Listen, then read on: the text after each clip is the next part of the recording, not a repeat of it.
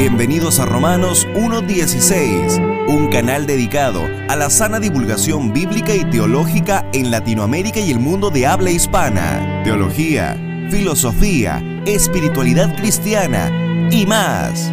Con Juan Paulo Martínez Menchaca.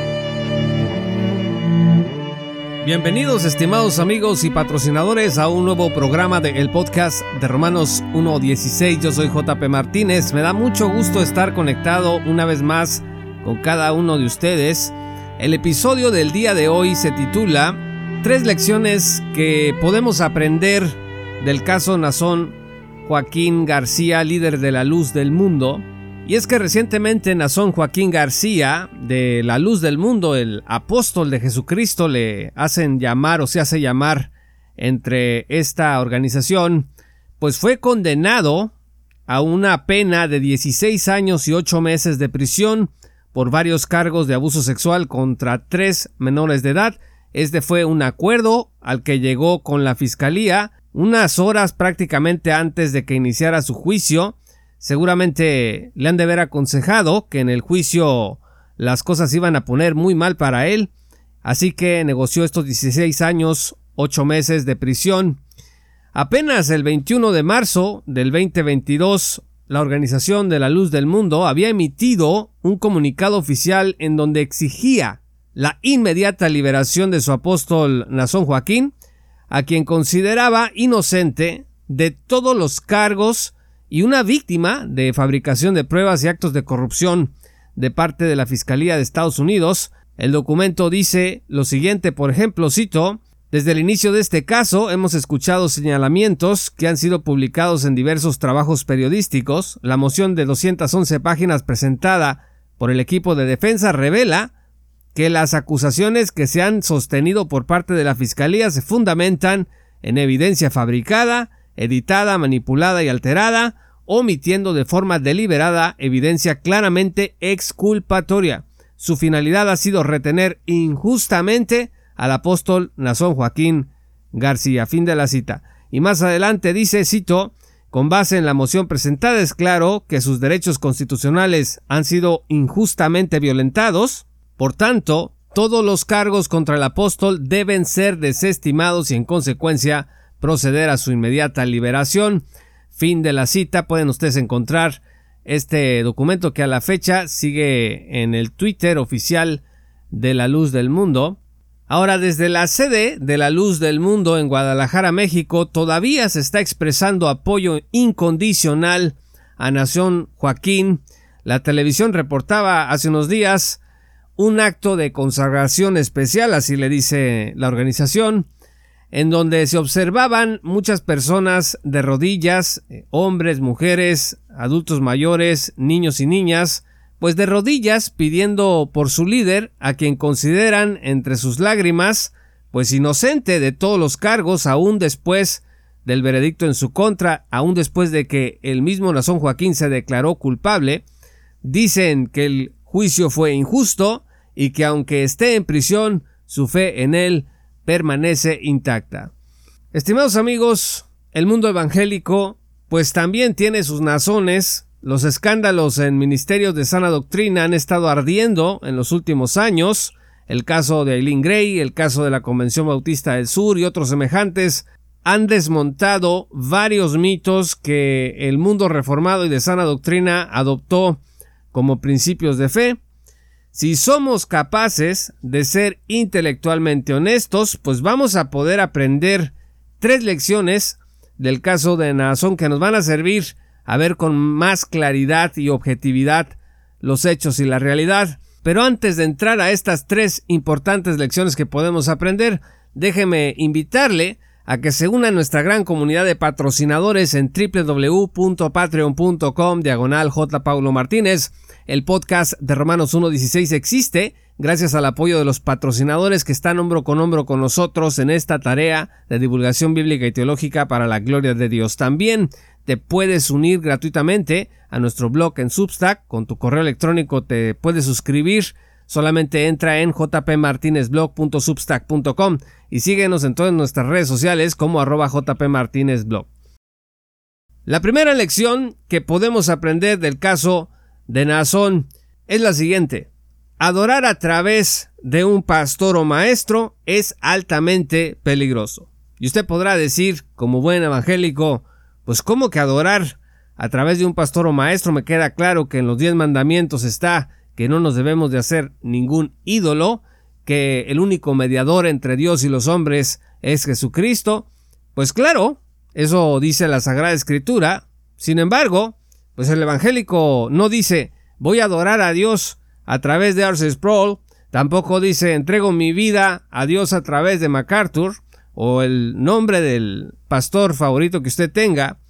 Y aunque la luz del mundo sí cantaba en adoración a Naasón, como lo demuestran algunas de las letras de sus himnos, hay una que cambiaron de un canto cristiano tradicional y que ahora dice entre esta organización creo en ti como creo en el sol, creo en ti santo apóstol de Dios, refiriéndose a Nazón Joaquín, pues aunque no tenemos himnos así de alterados, los evangélicos pues hemos caído muchas veces en las mismas actitudes sectarias. Es el caso, por ejemplo, de aquellos que no queremos saber nada más que aquello que nos enseñe nuestro ministro predilecto, o sea, el filtro de todo lo que creemos, de todo lo que anhelamos ser, no es el ojo de la palabra de Dios, sino la interpretación de la realidad que hace una persona pecadora como nosotros.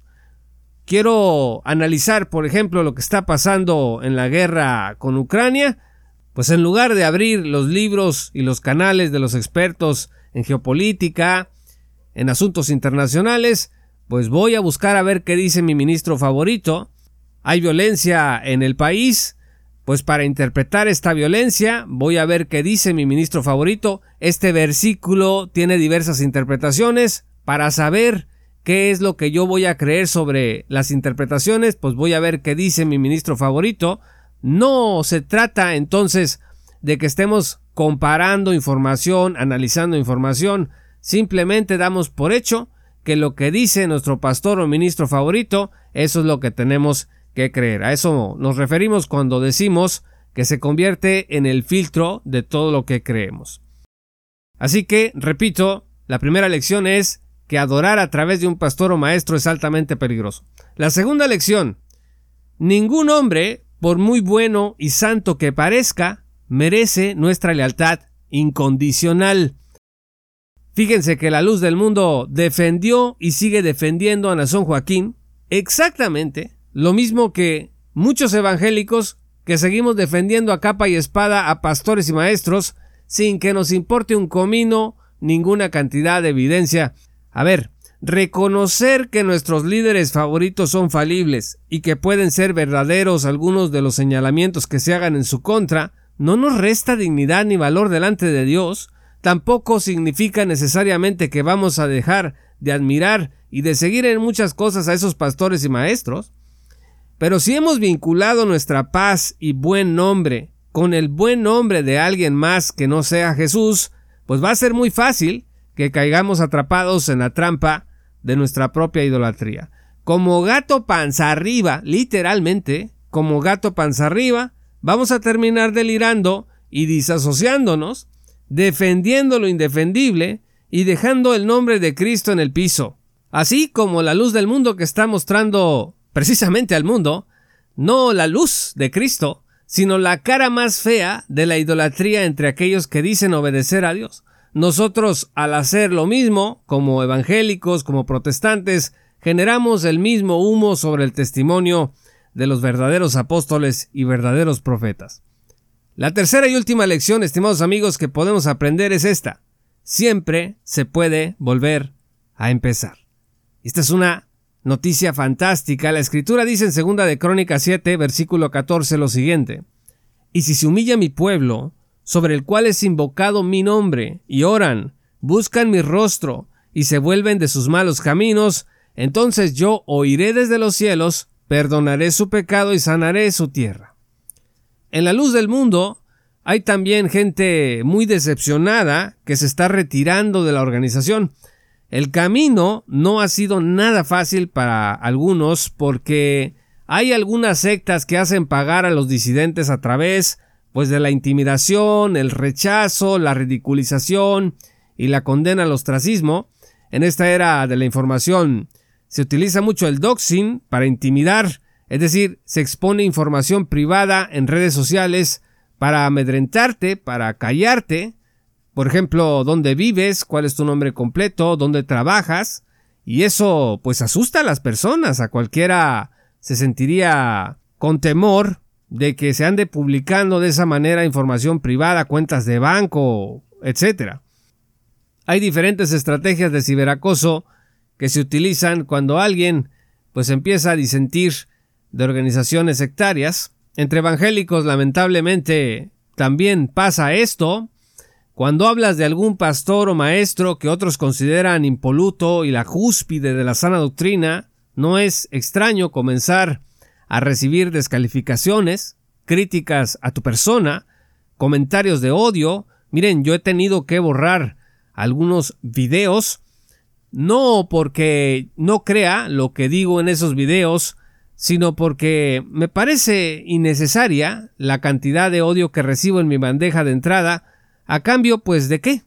Simplemente doy mi opinión sobre algún tema en donde está involucrado alguien que se tiene en muy alta estima en el mundo de sana doctrina, y no importa el retoque de respeto que yo le dé a mi opinión, lo más objetivo que yo pueda hacer, eso pues no lo perdonan, y ha sido el caso en varias ocasiones. Sin embargo, el esfuerzo por estar en paz con Dios vale cualquier precio que debamos pagar si tenemos algo preciado que Dios nos ha dado, además de la salvación, es haber sido creados a su imagen y semejanza, y por tanto dignos de respeto y dignos de amor. Acuérdese que el apóstol Pablo fue perseguido por los judíos, cuya religión pues él había abandonado para seguir a Jesús.